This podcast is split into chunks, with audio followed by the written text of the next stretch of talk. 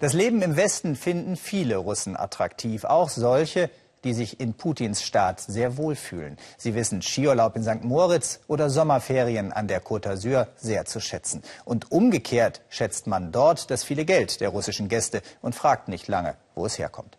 Deshalb ist auch noch nicht klar, wen die jetzt diskutierten Wirtschaftsaktionen gegen Russland am Ende härter treffen würden. Unser Frankreich-Korrespondent Markus Preis ist für uns nach Nizza gefahren, dorthin, wo Russisch fast keine Fremdsprache mehr ist. Es ist etwas ganz anderes als der kalte russische Winter.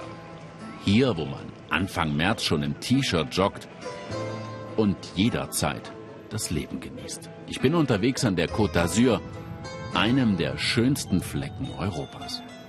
Und einer Gegend, die fest in russischer Hand ist. Mit der größten orthodoxen Kirche außerhalb Russlands und unendlichen Möglichkeiten, den Rubel rollen zu lassen. Früher kam der Zar und heute kommen sie selbst zu Tausenden. Nizza ist wahrscheinlich der Sehnsuchtsort der Russen in Europa. Doch ziehen nun selbst hier düstere Zeiten auf, wegen des Konflikts in der Ukraine? Samstagmorgen kurz vor 10 am Bahnhof von Nizza. Der Zug fährt ein. Der aus Moskau. So eng sind die Russen mit der Côte d'Azur verwoben, dass es selbst sowas gibt. Der drohende Krieg, der Streit zwischen Europa und Russland, mögliche Sanktionen, das ist auch hier ein Thema. Machen Sie es jetzt schwerer für uns, an Visa zu kommen? Das Reisen insgesamt, das ist ein großes Problem mit der Ukraine. Ich hoffe, dass sich das löst. Draußen auf der berühmten Promenade des Anglais treffe ich zwei Russinnen, die das deutlich entspannter sehen. Liuba lebt seit Jahren in Frankreich. Ihre Freundin Larissa ist regelmäßig zu Besuch. Ihnen, den Russen, wegen der Krim-Krise das Reisen zu erschweren, das traue sich Europa niemals. Die Beziehungen sind schlecht zwischen Russland und, tja, praktisch dem Rest der Welt.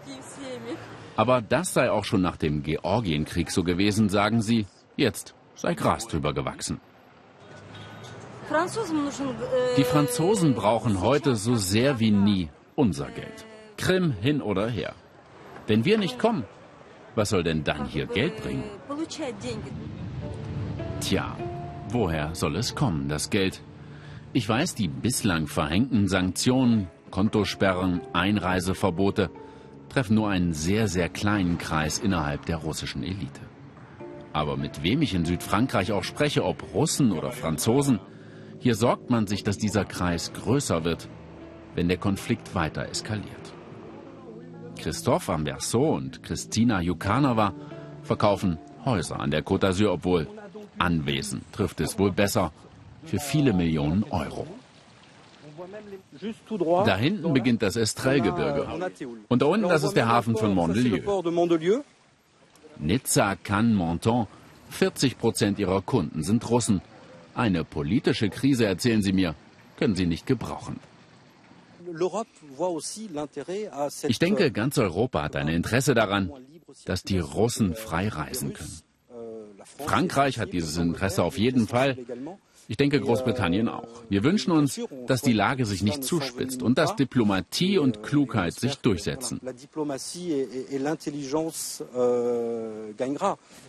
Aber von den beiden lerne ich auch, dass auch die Russen etwas zu verlieren haben. Essen, Shoppen, Kultur. Für sie gehörten Reisen in den Westen zum Lifestyle. Unbedingt.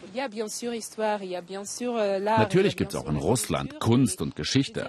Aber diese Alltagskultur, dieses schicke, freundliche wie hier in Frankreich, das fehlt dort völlig. Und ich denke, unsere Kunden kaufen auch, um irgendwie dazuzugehören zu dieser westlichen Kultur. Ist das wirklich unsere einzige Waffe, dass wir etwas schicker sind? Wie kann Europa reagieren auf die Krim-Krise?